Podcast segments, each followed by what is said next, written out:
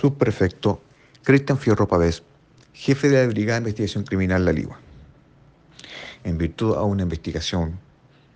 por el delito de microtráfico llevada a cabo por el equipo investigativo MT0 de esta brigada y en coordinación con el Ministerio Público, luego de diversas diligencias y análisis criminal, logran establecer un punto de venta de droga en la comuna Cabildo, concretándose el día jueves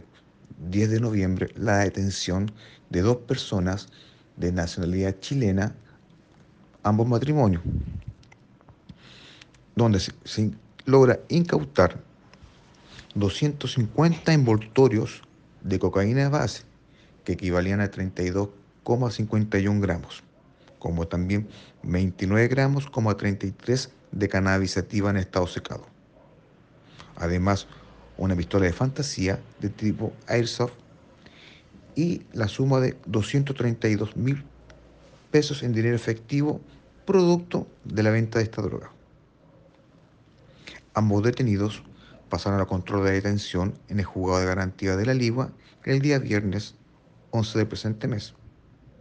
Con esta investigación y resultado, una vez más, se logra posicionar a PDI como referente